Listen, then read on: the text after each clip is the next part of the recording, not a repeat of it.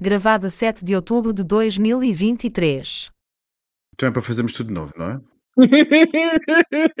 É, e foste apanhada mesmo no momento. Quem? Eu? Eu não fui nada Sim. apanhado. Eu Não foi, não foi. apanhada. Não, Eu nunca sou apanhado. Eu não nunca foi. sou apanhado. Não, não. Ai, eu adoro. adoro. Então digam lá como é que foi a vossa semana. Ai, a minha semana, é o que eu digo, isto acaba por ser sempre um bocado repetitivo, mas foi um bocado trabalhosa. Faz lembrar aqueles programas de trânsito que estão a ver na, na televisão de Lisboa e do Porto, que eles vão sempre as mesmas notícias, que é ponto 25 de Abril está engarrafada, que é a A5 está engarrafada, que é a VCI está engarrafada. Pronto, eu também trabalho sempre, portanto é sempre um desespero. Não valia a pena estar a fazer este- estes programas quando tudo é mesmo. Acho que a notícia só deveria ser dada quando as coisas não estão engarrafadas. Mas enfim, menos o, excesso de trabalho foi noutro país e noutra cidade, em São Paulo, no Hum. caso. Mas, entretanto, já- Maravilha. Em São Aí, Paulo. para ela está em São Paulo. Não, não estou, É. não estou, não estou. Ontem apanhei um dizer avião. é que, já, já vais dizer Sim. onde é que estás. E tu, Daniel, onde é que andas? Para onde é que apanhaste o avião, Daniel? Eu sou eco-friendly, não apanho aviões, só autocarros ou comboios. Estou deleitada a apanhar um sol em- no Algarve.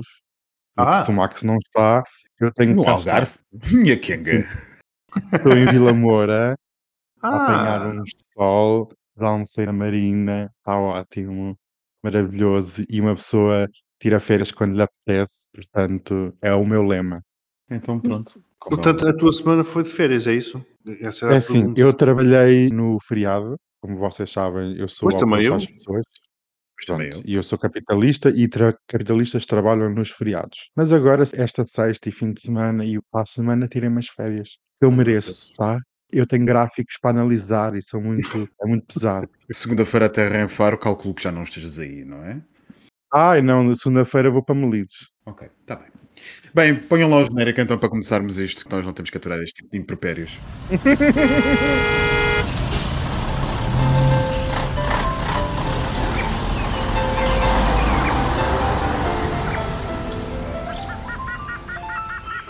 Triangulação do círculo.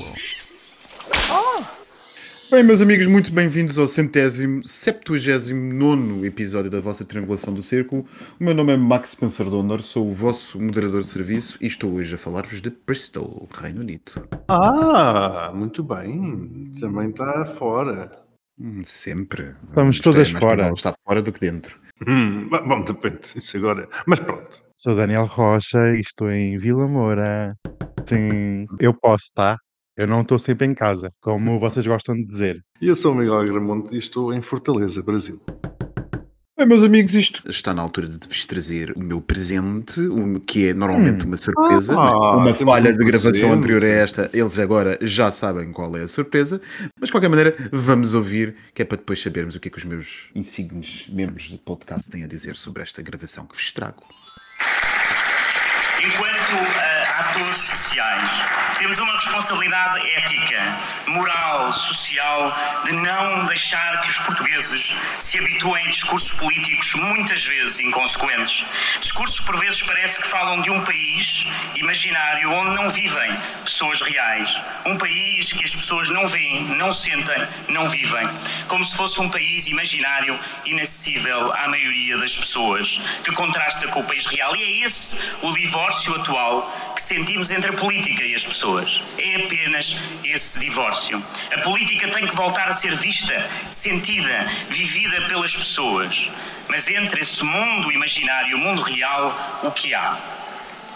Há um vazio, capturado pelas minorias barulhentas, os ativismos radicais. Há falta de um ativismo social moderado que dê respostas concretas. É a estes que as pessoas se agarram. E lembrem-se, devemos lembrar sempre. A República de 1910 autodestruiu-se também por causa destas minorias barulhentas e desses radicalismos.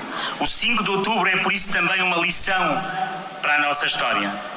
Quem fomenta esses radicalismos arrisca-se a colher mais cedo ou mais tarde a dissolução do regime. Não queiramos nós hoje, que caminhamos para os 50 anos do 25 de Abril, contribuir para um desfecho assim. Excelências, Sr. Presidente da República, caras e caros portugueses, caras e caros lisboetas, um bom herdeiro do espírito republicano. Bem, meus amigos, então as minorias vão destruir o regime? Tem a razão moedas? Eu estou desesperado por ouvir o que vocês têm a dizer. Eu vou começar por dizer que sempre que eu sou um discurso de moedas, e felizmente não são tantas vezes assim, fico com uma necessidade fisiológica de tomar Viagra. Porque é uma murchação, uma falta de, de ereção que se me abota. Porque aquela, aquela forma de falar, aquela voz, aquela. Nheque. É, é- é claramente típica de uma maioria dominante, não é? Exato, é assustador, é assustador. É, é uma coisa que faz lembrar, não sei, depois remete-me para a igreja por algum motivo. Parece que estou. Já Desafio, aqui, não é? já estou aqui a coçar. Bom, eu começo por uma dúvida, porque ele agradece aos Lisboetas. Ele estava a falar como quê? Como presidente da Câmara Municipal de Lisboa, imagino. E onde? Porque eu não assisti. Como vocês sabem, Os passos dos municípios da, da comemoração da República.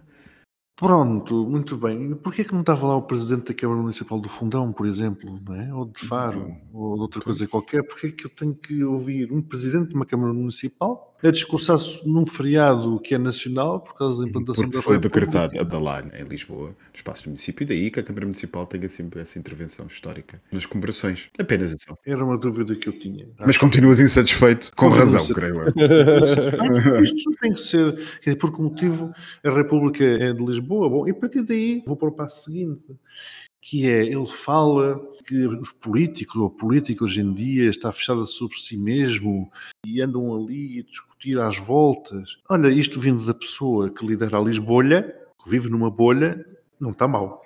Não está absolutamente nada mal. Portanto, vemos que ele até agradece aos próprios lisboetas. Portanto, até neste discurso ele fala para a bolha e depois queixa-se de que há uma bolha. Depois ele queixa-se que há um ativismo muito radical de minorias que se aproveitam do vazio. Eu não sei, mas eu nunca vi revoluções calmas ou revoluções mansas. Acho que isso é uma coisa um bocado estranha. E já que falo de vazio, bom, posso também falar do pensamento dele, daquilo que é conhecido, que é tudo um void, é tudo um vazio. Eu acho que ele acaba na Câmara Municipal de Lisboa porque, olha, estava no local errado, na altura errada, e acabou por ser eleito por acaso. Enfim, todo este discurso é uma coisa muito estranha. Diz uma série de banalidades e aquilo que não eram banalidades disse tudo no sentido contrário em relação àquilo que eu acredito. Mas é a minha opinião, como é óbvio. Moedas, o homem que inaugurou uma residência universitária que tinha preços a começar nos 700 euros e acabava nos 1100 euros por quarto e que se congratulou por ser mais uma resposta à falta de residência para universitários em Lisboa. Este homem que fala de uma residência de quartos por mil euros fala-nos sobre a bolha e o problema que as minorias representam.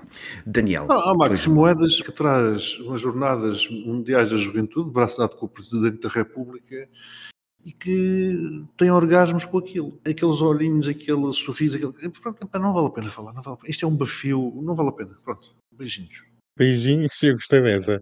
Pegando aqui na questão que o Miguel falou do vazio político, eu realmente concordo. Moedas não tem visão nem para o país, nem para a cidade. Vai a sabor do momento. Acho que as jornadas da juventude lhe subiram um bocadinho à cabeça. Quando diz no discurso caras e caros portugueses, caras e caros lisboetas. Então, mas os lisboe- os lisboetas não são portugueses? Logo aí demonstra a bolha que o Miguel estava Exato. aqui a dizer.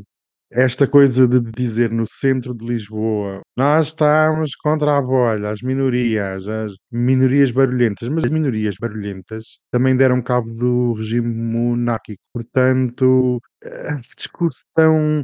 O que para ele, Daniel, é uma maçada. Ai, acabaram É uma com os maçada, reis. ouça. E Acabaram com os reis. Acabaram com os reis. Ai, que Ah, que loucura! Ai, ai. Quer dizer, e quer esta pessoa ser primeiro-ministro? Que é isto? meu? Daniel, mas é mesmo Diga. para querer ser primeiro-ministro que ele faz a cama como faz ao discurso das antiminorias. Exato. É Agora é, por isso mesmo. É preciso começarmos a ler este tipo de discurso e perceber o que é que de facto está aqui a ser dito. O que de facto está a ser aqui a ser dito é uma abertura a um certo tipo de discurso e uma certa maneira de estar que, como digo, já há muito tempo ainda nós acabaremos num governo de coligação entre Moedas e André Ventura. Mas Ai, que eu Que não quero horror, que horror, Que horror, que que horror, que horror, que Esses horror.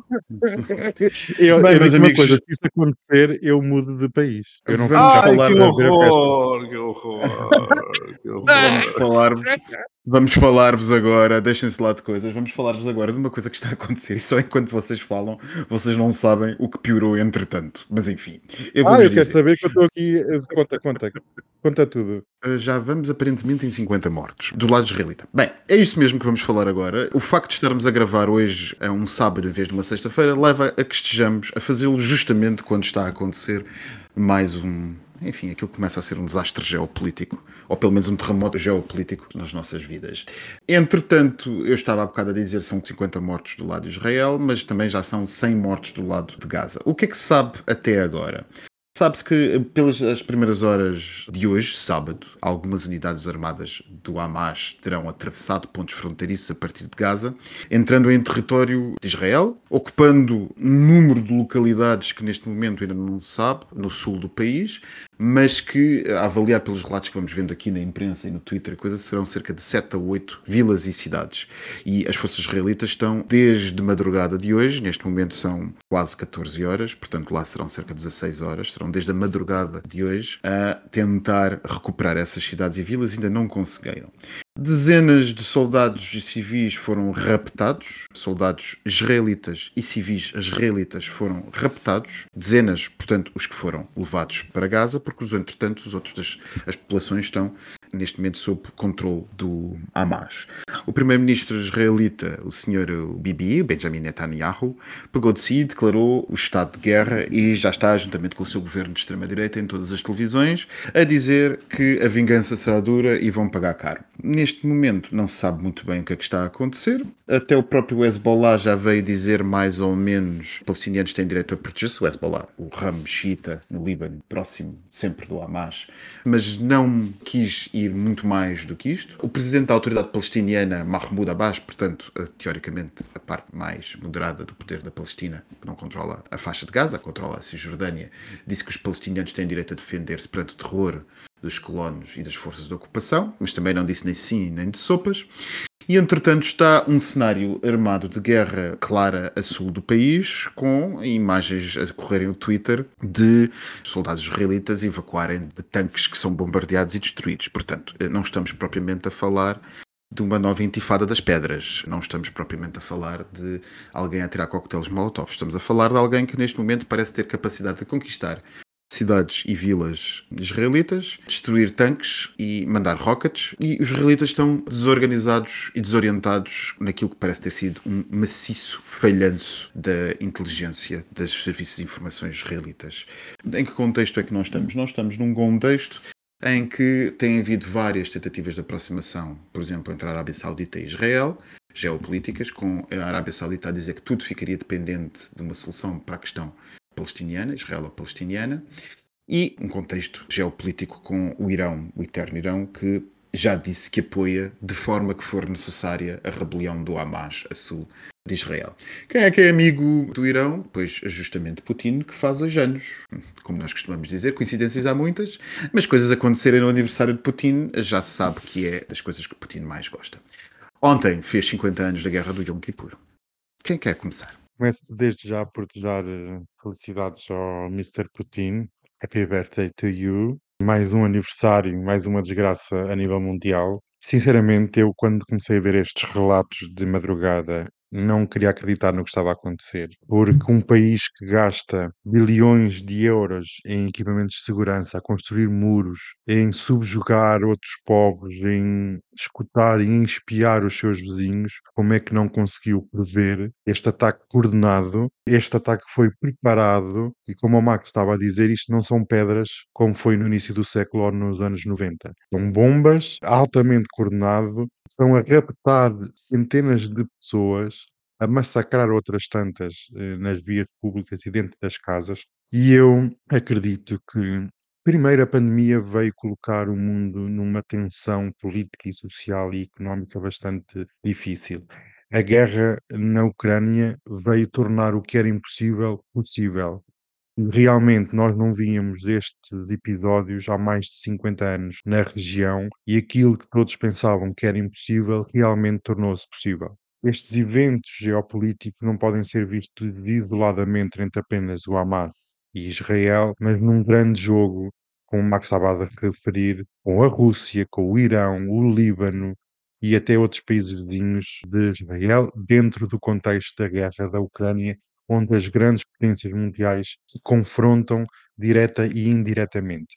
Este episódio vai ficar gravado na psique dos israelitas. Não sei até que ponto o Benjamin Netanyahu já veio dizer que não havia qualquer invasão terrestre por parte de israelitas em Gaza, mas eventualmente isto vai ter que acontecer. Penso que há quase 20 ou 18 ou 20 anos que Israel saiu da faixa de Gaza, mas isto não vai lá só apenas com umas bombas, destruir edifícios governamentais do Hamas na faixa de Gaza, terá que ter uma resposta muito mais violenta.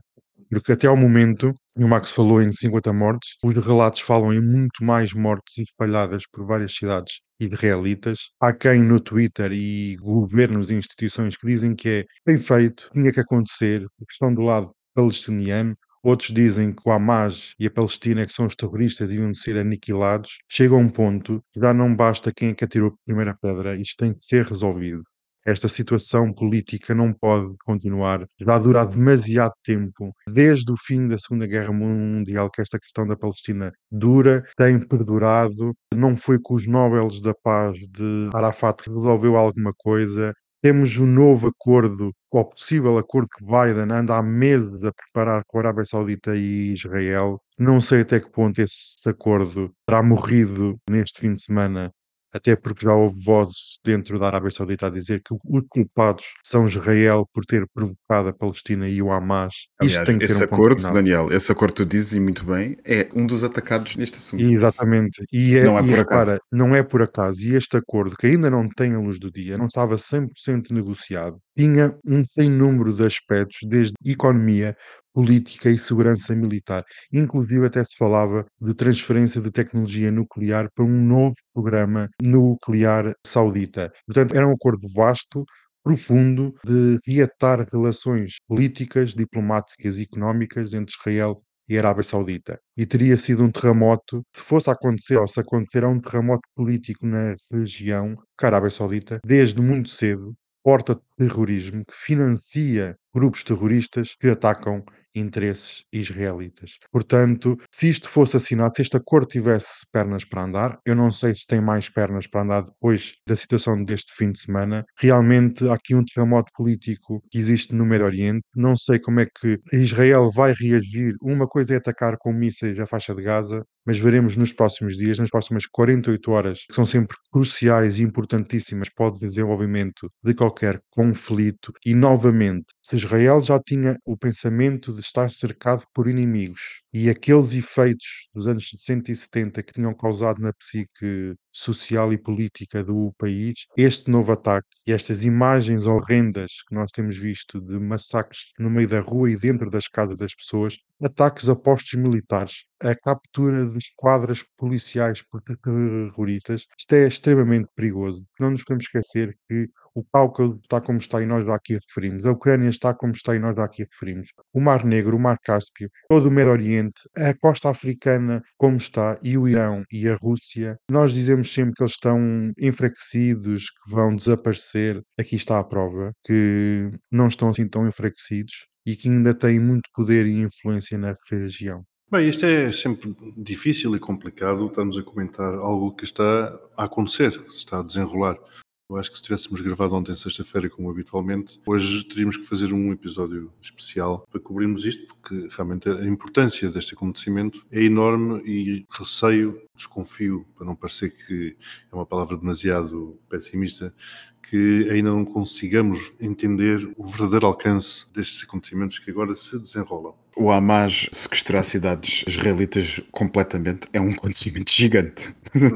Naturalmente sim, mas, mas que repara que, que com certeza não ficará limitado Claro que não. Aquela região geográfica e já lá vou. Porque realmente nós estamos numa situação e numa realidade completamente diferente e muito perigosa, principalmente se o Irão vier a ser envolvido. Vai depender também do nível de envolvência que Israel entender que deve trazer para o Irão. A solução ou a situação israelo-palestiniana não é fácil, porque isto é um lugar comum. É impossível, pelo menos eu não consigo decidir, e disse já aqui há uns episódios, quem é que tem razão, porque é efetivamente algo muitíssimo completo. E não é de hoje, também não é há décadas, nem de séculos, isto dura há milénios. Se nós formos ver a questão cidade de Jerusalém, vemos que há milénios que se degladiam por aquela cidade.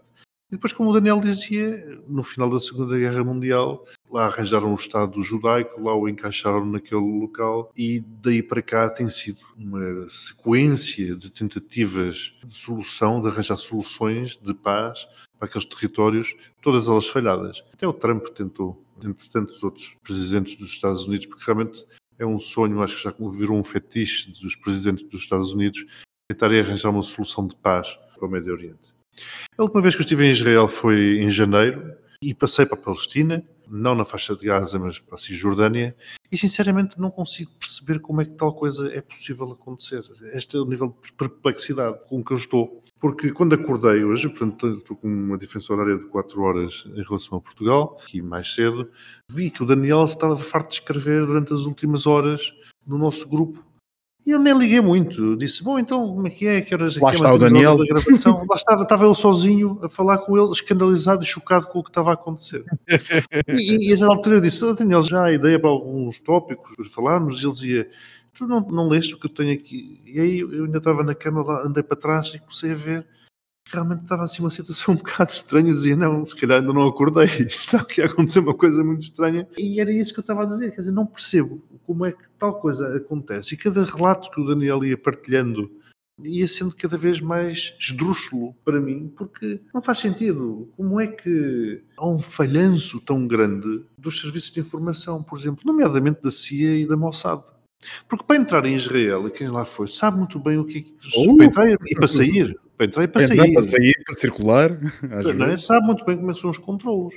Eu passei, como digo, a fronteira entre Israel e a Palestina e nós sabemos, eh, o muro de Berlim, que eu conheci também fisicamente, é minúsculo face àquelas paredes daquele muro que separa Israel e a Cisjordânia. Aparentemente na faixa de Gaza, que eu não conheço, aquilo era quase uma rede de galinheiro e uns arames farpados. Agora lá uns bulldozers a deitar aquilo abaixo.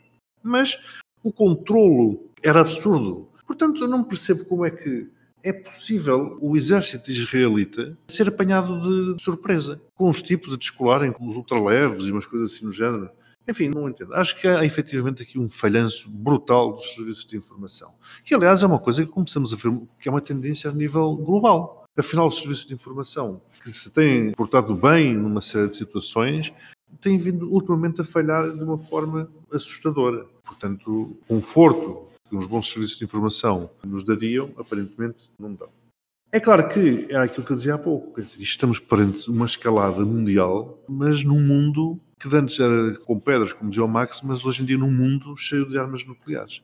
E, portanto, os conflitos, diz Max, diz. Mas não ia dizer, só para vos dar uma atualização de última hora, para vocês verem a confusão que está instalada. Uma atualização agora mesmo, que eu estou a ver aqui no The Guardian. O governo israelita abriu os seus armazéns de armas aos reservistas civis para se poderem proteger e há imagens, eu estou a ver imagens, de tanques do exército do Tzahal, do exército israelita, na posse de guerrilheiros do Hamas. Ou seja, ninguém conseguiu ver isto acontecer, ninguém sabia que isto ia acontecer. Mas mesmo que não tivessem conseguido ver, acontecer, antecipar, quer dizer, como é que alguém consegue andar a roubar tanques? De umas instalações militares. Não é? não é apenas roubar, objetivamente conseguiram apanhar de surpresa quartéis, matar as pessoas e tomar posse dos tanques. Já tem imagens, Miguel, de vídeos de drones de tanques a serem destruídos. Claramente tanques israelitas, ou seja, como é que de repente aparecem estas imagens tão parecidas ao cenário de guerra da Ucrânia, tiradas de drones uh, num país como Israel, com o Iron Dome? Como é que andam drones? De que tecnologia são estes drones a circular para conseguir fazer estas coisas? É muito interessante tudo isto. O Irão está fortemente metido nisto. Por isso é que eu digo aqui dois planos. Há o plano de antecipação, que tem a ver com os serviços secretos, que não foram capazes de antecipar, de prever, de, de, de evitar tal situação acontecesse, mas depois ao plano da, da, execução, quer dizer, os quartéis não têm militares de plantão. Acho estranhíssimo e acho uma verdadeira vergonha. Uma vez mais, eu estou a falar de Israel. Israel está a ser governado por um governo de extrema-direita, não concorda absolutamente nada com aquilo que o Bibi anda por lá a fazer, mas isto é uma situação perfeitamente inadmissível. E vou terminar com uma nota para aqueles amigos, porque este é um podcast sabeis LGBT, Uma nota para aqueles amigos que se andaram a manifestar em Lisboa, à frente do finalmente, e por visto este termo está a ser mais recorrente do que aquilo que eu pensava, contra a festa que a Embaixada de Israel tinha promovido naquele espaço, a favor da Palestina. Bom, imagino que agora estejam contentes, porque imagino que agora já vão poder ter paradas gay, desfiles gay, marchas gay na faixa de Gaza e na Cisjordânia. O mundo estará muito melhor. Termino. Uma coisa é Israel com todos os seus defeitos, e tem muitíssimos, mas é uma democracia. E foi essa democracia que elegeu um governo de extrema-direita que está na razão também, seguramente, disto. Porque os partidos que estão com o Sr. Netanyahu são tudo menos partidos dados a consenso ao, ao valor da vida humana. Eu peço desculpa este barulho que estamos aqui a ouvir. Agora não, agora está um bocadinho mais calmo. É o aspiradora. É, chegou o pull boy. Pronto. Não, é, É o pull boy. Sério, é o pull boy. É o pull boy. ele, gosta, ele gosta muito de viver em cenários onde há eletricistas, pull boys, coisas assim do género. Queria só dar aqui uma pequena nota muito rápida. Estávamos a falar do possível acordo entre Israel e a Arábia Saudita e dentro desse acordo estava para existir algumas concessões de Israel para a Cisjordânia, onde poderia ser dado um passo importante para a criação de um verdadeiro Estado independente palestiniano. Diferente do Hamas, mas dar poder ao Mahmoud Abbas na Cisjordânia em detrimento do Hamas. Portanto, há todo o interesse em matar este acordo e continuar com esta violência. Eu insisto na questão de Israel barra Irão. Para mim, isso vai ser determinante no que vai acontecer nas próximas horas. Para nos despacharmos, nós temos um tema fetiche. Eu gostava de passar só por este tema fetiche, porque nós, na semana passada, estávamos a falar no nosso pré-gravação de uma coisa que, como sempre, estava a acontecer, que foi sexta-feira, e não tivemos tempo de falar um bocadinho mais seriamente sobre o assunto. E eu acho que nós, que isto é um tema fundacional da triangulação, nós, desde o início, que falamos da TAP, portanto, nós temos que falar da TAP. Nem que seja por dois minutos, até porque o- nosso amigo Miguel acabou de ir para São Paulo nela, portanto deve ter muita coisa a contar-nos. Só para falarmos formalmente da venda, que foi formalmente anunciada, o governo decidiu vender pelo menos 51% da nossa TAP, um anúncio que foi pelo Ministro das Finanças depois da usual reunião do Conselho de Ministros, e que prevê no máximo que 5% ficará para os trabalhadores. O resto pode ir tudo.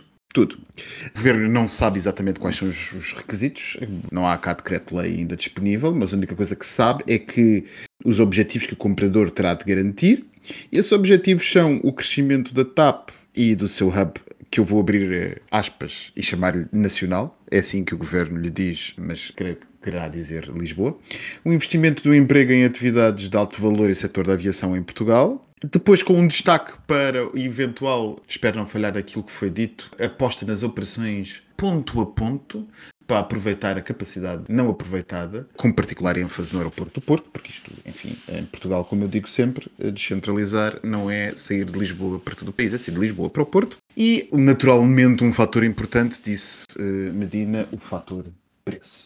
Rapidamente, como é que os meus amigos veem este assunto? Vender o mais depressa possível é isso, Miguel. Ah, episódios interessantes, deixa-me cá ver. Este último voo, fiz, fiz precisamente Porto, São Paulo. Talvez quando, assim que o avião aterrou, caiu o sinal do teto, aquele que diz saída, que tem assim umas setinhas, uma coisa verde, e depois a hospedeira lá se esticou, lá apanhou aquilo do corredor, ainda, o avião ainda estava na pista, ficou a olhar para aquilo, ficou a gritar para o outro que estava do outro lado. Pronto, agora vou encaixar isto outra vez lá em cima, mas este é o problema. Eu encaixo, isto devia ser comunicado à manutenção, porque já sabemos que vai cair no próximo. Isto é um bocado a TAP. O pessoal vai assim fazendo estes remendos.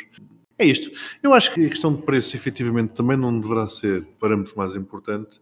Há aqui questões estratégicas a ter em conta. Acho muito bem que se privatize. Lá atrás já fui defensor do deixa cair, e o deixa cair por isso e privatização, ou por simplesmente declarar falência, porque acho que não devemos ter nem mais um cêntimo na TAP.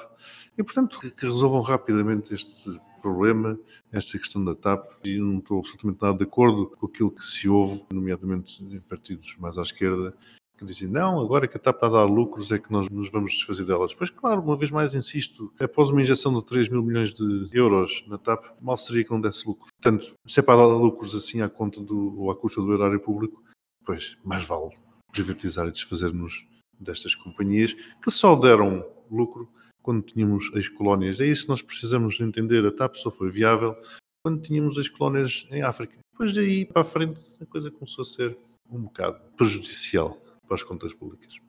A TAP é minha, é tua, é sua, é nossa, é vossa. A TAP é de quem é do apanhar. povo, é de quem a apanhar na rede. Eu realmente, olha, eu só tenho aqui a fazer um disclaimer que não vou apanhar TAP quando for para o Brasil. Não sou como o Miguel, não quero. Tenho histórias infelizes com essa companhia aérea e que tinha que ser vendido, né? A Comissão Europeia já tinha avisado várias vezes que é a favor da concentração cada vez maior de poucas companhias a dominarem os céus europeus, assim como é prática nos Estados Unidos, em que penso que, e corrija-me se estiver errado, três ou quatro companhias dominam o mercado. Portanto, a TAP era uma questão de tempo até ser comida, engolida e ser apanhada numa rede de grandes companhias. Já foi o tempo, do tempo recente, dos sonhos de ter uma TAP independente Nada neste país é independente, ou somos comprados ou absorvidos por um grande grupo económico internacional. É o que é, a TAP já devia ter sido vendida há muito tempo. Em 2015, a ideologia foi de reversão da privatização iniciada anteriormente, sempre fui contra. Uma TAP pública não faz qualquer sentido. Pronto, e espero bem que vendam mais do que 51%, porque eu já estou farto desta lenga-lenga. Porque é que nós temos que ter uma TAP pública e não temos uma EDP pública? Não é bem mais essencial Não, o pronto, fornecimento pronto. de energia? Pronto, não, aí estamos a pôr o dedo, o dedo na ferida. Antes de mais, aquela questão da privatização que tu referiste aí, ou da reversão da privatização, não nos podemos esquecer que a privatização aconteceu na 25ª hora do governo da PAF. Certo, E mal eu feita. sei, Pronto, portanto, foi uma privatização eh, muito suspeita também do ponto de vista dos interesses eh, estratégicos nacionais. correto, correto. Portanto, essa é outra história. Agora, o dedo na ferida, para mim, são as infraestruturas. Estavas a falar da EDP. Eu posso falar da CP. A mim não me choca absolutamente nada que a CP seja privatizada. O que eu não quero que seja privatizado é- são os caminhos de ferro, a linha férrea, onde os comboios circulam. O que eu não quero que seja privatizado são as linhas de- por onde a eletricidade também circula. Porque essas são nossas. Agora, se a energia que lá anda é de A, B ou C, eu não quero saber. O que eu não quero que sejam privatizadas são as barragens. Assim como eu não quero que seja privatizada a ANA. Sejam as infraestruturas, precisamente, que fazem o controlo e que detêm o controlo de tudo o que por lá circula. Faz muito mais sentido a ANA ser pública do que ser privada. E nós estamos a ver, por exemplo, o que é que a Vinci está a fazer. E o que é que se, que é que se propõe fazer. Portanto, Exatamente. é- esse, para mim, é, é o problema de tudo isto, é a questão das infraestruturas. As autoestradas são nossas, essas deveriam ser do Estado, as linhas de caminho de ferro são nossas, as barragens são nossas, a infraestrutura. Quem explora, quem ganha dinheiro pela utilização dessas infraestruturas, isso pode ser privado, mas o, o saneamento básico é nosso. A canalização que leva a água às nossas casas é nosso. Quem depois explora a água é secundário. Esta, para mim, é que deveria ser a discussão.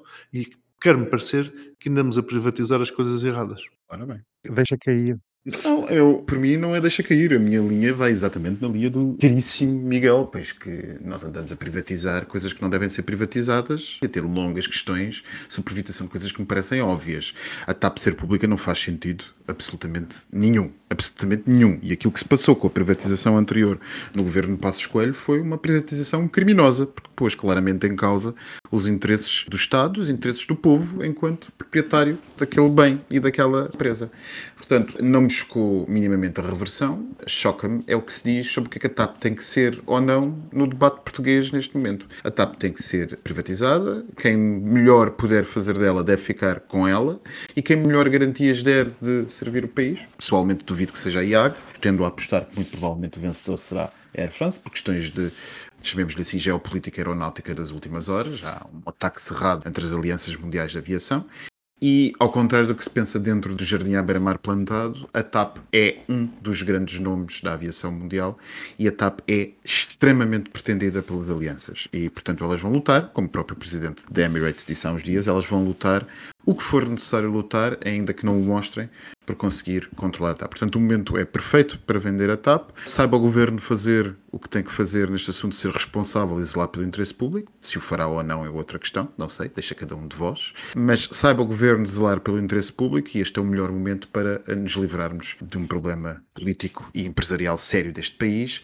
E se calhar está na altura de começarmos a falar sobre outras coisas e sobre a capacidade que o país não tem de assegurar o cumprimento das concessões e das privatizações que faz, como por exemplo o caso da Vancy, em que Ora, o, serviço, o, vice- o serviço é cada vez pior, as métricas de padronização do serviço exigidas pelo Estado não são cumpridas e o cidadão está completamente desprotegido perante uma entidade de regulação que nada faz e um poder político que não quer saber. E outras coisas podíamos falar, como por exemplo os Correios, que toda a gente sabe. como Ora, nem mais, também. tem- Outro como o serviço tem piorado a um ponto, ninguém sabe porque é que, porque é que isto acontece. Mais uma Pois coisa bem. a agradecer ao Dr. Cavaco, que transformou o CTT num banco. Exatamente. Bem, meus amigos, isto o tempo vai sendo curto, como eu vos disse, e eu insisto que temos que passar ao tema LGBT da semana. E o tema LGBT da semana são basicamente duas notícias postas uma ao lado da outra para que vocês saibam o que querem dizer sobre cada uma delas. Em primeiro, passada quarta-feira, um discurso que está a abanar aqui a opinião, enfim, o ativismo queer em inglês, mas também a opinião pública. O- no discurso, passada quarta-feira, ao Congresso Anual do Partido Conservador, esse partido que está cheio de legitimidade e capacidade de ser reeleito em qualquer eleição que venha a haver nos próximos tempos no Reino Unido, o Sr. Primeiro-Ministro Rishi Sunak, mais outro Primeiro-Ministro que não foi eleito na história dos últimos anos do Partido Conservador, resolveu dizer, depois de estar a falar eh, ao Congresso que os assassinos sexuais e sádicos deveriam passar a vida na prisão e que o governo faria o possível para que isso assim acontecesse, resolveu também dizer que isso não devia ser controverso e que há outras questões que não devem ser controversas na sociedade inglesa. Disse também, e cito, que não deve ser controverso o que os pais saibam é que os seus filhos estão a aprender na escola sobre o que é que é um relacionamento, como quem diz, com quem é que é esse relacionamento. Diz também não deve ser controverso, abre, uma vez mais, citação, os doentes devem saber quando os hospitais estão a falar de homens ou de mulheres e Cito, para finalizar, não devemos ser intimidados a acreditar que as pessoas podem ser de qualquer sexo que queiram. Não podem. Um homem é um homem e uma mulher é uma mulher. Trata-se apenas do mais basilar senso comum. Isto disse o Primeiro-Ministro Rishi Sunak, um dos países que luta na Ucrânia pela afirmação dos valores liberais ocidentais. Entretanto, em Portugal, não foi só a primeira vez que uma mulher trans participou no concurso de Miss Portugal, foi a primeira vez que participou e venceu Marina Machete. A quinta-feira, esta quinta-feira agora que passou, foi coroada Miss Portugal e é a primeira mulher trans a ser Miss Portugal. Vai ser também representante de Portugal na Miss Universo 2023, que está marcada para, salvo erro, 18 de novembro em San Salvador, capital de El Salvador. Foi um evento em Borba, 28 anos, a Marina ganhou, é hospedeira de bordo, já agora, e eu acho que isto é uma coisa que merece a nossa atenção. Eh, Penso o que se pensa sobre os concursos das Misses, o facto de Portugal mandar uma Miss trans, acho que é significativo, mas os meus amigos dirão certamente melhor. Ficarei feliz no dia em que nós dissermos que o concurso Miss Portugal foi ganho por uma mulher, sem ter que acrescentar, acrescentar o apêndice trans. São detalhes que não interessam ao facto. Portanto, parabéns à vencedora do concurso Miss Portugal. Eu não sou adepto de concursos de Miss, mas como tu dizias, isso é, é outra coisa. Já Misters não falhas, não é, Kenga? também não era por isso, também não era por isso. É pela objetificação da mulher, porque, como tu sabes, bom, enfim, não vamos entrar por isso, senão o podcast não acaba. E, portanto, parabéns à mulher vencedora. Mulher, simplesmente mulher. Em relação ao Sr. Sunak, eh, primeiro-ministro daquele bastião do mundo ocidental, liberal, pináculo da evolução humana e da sociedade, Global veio- Britain. Exato, portanto veio dizer esta coisa que está perfeitamente em linha do que aquilo que o senhor é, conservador. Conservador é aquilo que conserva e conserva para sempre, para todo sempre. Portanto, esta gente o que quer ser é imutável. Contudo, foram os, os ideais conservadores, ele não estaria como Primeiro-Ministro da Inglaterra. Bom, para já tem uma cor muito pouco britânica, digamos É, assim. exatamente. E depois é um Mas- colonizado. Mas sabes que também dá jeito. Também dá jeito de ter uns gays. Claro que dá, não óbvio, chega, não é? Dá um jeito ter uns Óbvio, gays, não óbvio chega para dizer dá, que são óbvio. inclusivos.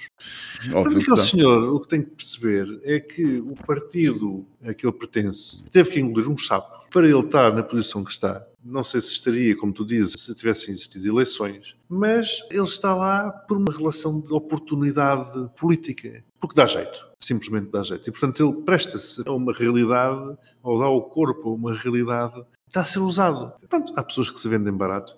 Acho vergonhoso tudo aquilo que ele diz Mas esta é a tendência global, é a tendência mundial, e não nos podemos esquecer que estes são os valores que a Rússia defende, contra a qual o exército do Sr. Sunak se arrisca a estar a combater um destes dias. Concordo com o que o Miguel disse sobre as Misses. Um bem-aja, um parabéns, espero que ganhe. Sobre o primeiro-ministro inglês. Quando esta personagem chegou ao poder, parecia que iria trazer, hum, claro, os, os valores conservadores, mas muito mais liberal nos costumes, na economia, etc. Mas o ego e a manutenção do poder ser mais importante do que tudo o resto, Sunak viu aqui uma oportunidade de importar estas questões, estas guerras culturais dos Estados Unidos, da Polónia, da Itália e de outros países por esse mundo fora e tentar fazer uma distinção contra o Partido Trabalhista. Está a mais ou menos 20 pontos de distância do Partido Conservador e há aqui um gap que Sunak, se quiser manter-se no poder, tem que conquistar. E como não tem nada pa- para apresentar na economia, como não tem nada para apresentar no Brexit, que foi um dos defensores da saída da União Europeia, tem que ir pelas guerras culturais. É o mesmo nos Estados Unidos, é o mesmo noutros países. Quando não há nada para apresentar, vamos por este caminho mais à direita, encostou o Partido Conservador muito mais à direita do que aquilo que era pretendido ou que era esperado dele, e aqui há realmente uma guerra que não faz sentido, que não é necessário, e ainda por cima, em Inglaterra, existe uma cultura ativista muito grande, muito barulhenta, utilizando as palavras de Carlos Moedas.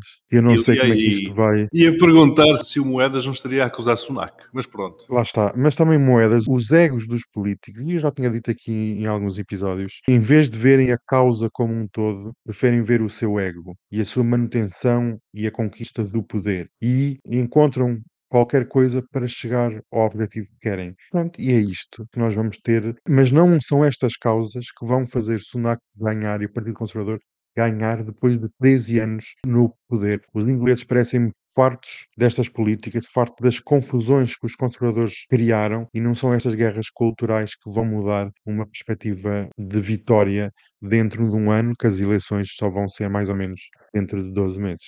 Portanto, nada de bom vindo do outro lado do canal da Mancha. Ou British Channel, como eles insistem em chamar. E por canais, vamos diretos para um sítio mal frequentado. Aonde em Israel? O postigo de Daniel. do Haroldo e a esposa, não me lembro o nome, tiveram em Melites, em Portugal, tiveram a descansar, ninguém notou, ninguém soube. Aqui em Portugal é tudo uma maravilha. Quem está muito bom é o rei emérito João Carlos. Viu o processo que a sua amante tinha-lhe posto em Londres. O tribunal londrino deu-lhe razão e dizer que isto não é motivo para ser julgado daqui em Londres, tem que ir para o outro lado, adeus, até amanhã. E ficámos também a saber que se conhecem a Nicole Kidman, né, que está agora aqui em Lisboa a viver no Parque das Nações ela, para lavar o cabelo e para ter aquele cabelo sedoso e fresco, lindo, magnífico, lava não com água da torneira, não com água do chuveiro, mas vocês conhecem aquela marca de água engarrafada, Evian. Sim. Então ela usa cerca de 40 garrafas dessa água para lavar o cabelo e diz que é milagroso para tornar um cabelo sedoso e brilhante. É Vian, Fica aqui a dica: não lavem cabelo com um shampoo normal, faz queda de cabelo, está cheio de químicos. A água da torneira, pior ainda. Os ricos é que sabem. Um beijinho para a Nicole Kidman, um beijinho para o Melão, teve um acidente. Lá como Ah. se o presidente Marcelo também liga, nós também podemos mandar beijinhos e ligar para ele. O Marcelo ligou para o melão. Ligou. Meu coração de melão. Ah, Marcelo. ele no hospital e o Marcelo Rebelo de Sousa ligou-lhe. Deve ser dos tempos de lá da Universidade de Lisboa. Que horror, que horror. Que horror! horror. Ai, não pá! Beijinhos. Já para a semana temos notícias do casamento e eu exijo 10 minutos. São Que tantas. casamento? Da Francisca de Bargança. Francisca, não. Como é Ah, sim, é verdade. Mariana. é verdade. Mariana, Maria. Aquela que disse que ia dar bolo ao, ao povo lá fora. Mas qual é o problema de ir dar bolo ao povo? O povo até lá está, aí ver se lá está. Tinha dois Tem uma bolos, um para os convidados e outro para o povo, e que ia dar com uma, uma Claro. espada. Mas não foi isso o que a Maria Antonieta deu, não falou ou sugeriu? Let them have cake. Pois, Exato. Ah. olha que isso não deu bom, bom resultado. Enfim, Mas vocês mas como, como é que o povo está ao sol com este calor tem que comer qualquer coisa para ter uma bichinha? Vocês criticam por não ter e por ter, eu não entendo. só espero que o, bolo não tenha muito chantilly, senão aquilo vai ser uma, uma diarreia monumental. Qu'il mange de la brioche. como dizia a outra, não era? Também dizia Labareda Antonieta. Monumental. É dar-lhes pão brioche, elas que se divirtam lá fora. Exato. Com uma espada. Exatamente, mas pá, adoro. E eu daqui a pouco eu vou sair daqui, vou já ligar na TVI para ver o casamento. Olha, os convidados já estão a chegar. Convidados já estão a entrar na Basílica de Mafra. E há muitos simpatizantes na rua. Mas olha que eu adoro um bom brioche. Eras tu e Maria Antonieta. Beijinhos. Boa semana. Beijinhos, Como beijinhos. muito bolo. Depois manda foto do Playboy. Ai, sim, manda. Estamos curiosas.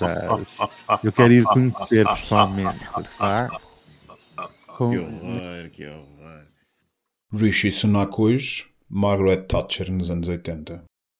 But it's the plight of individual boys and girls which worries me most.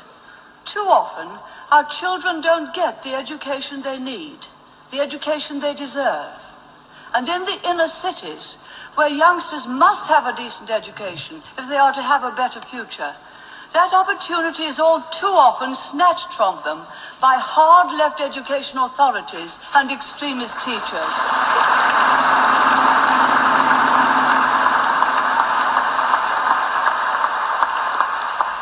And children who need to be able to count and multiply are learning anti-racist mathematics, whatever that may be. Children who need to be able to express themselves in clear English are being taught political slogans. Children who need to be taught to respect traditional moral values are being taught that they have an inalienable right to be gay. And we shouldn't get bullied into believing that people can be any sex they want to be. They can't. A man is a man and a woman is a woman. That's just common sense.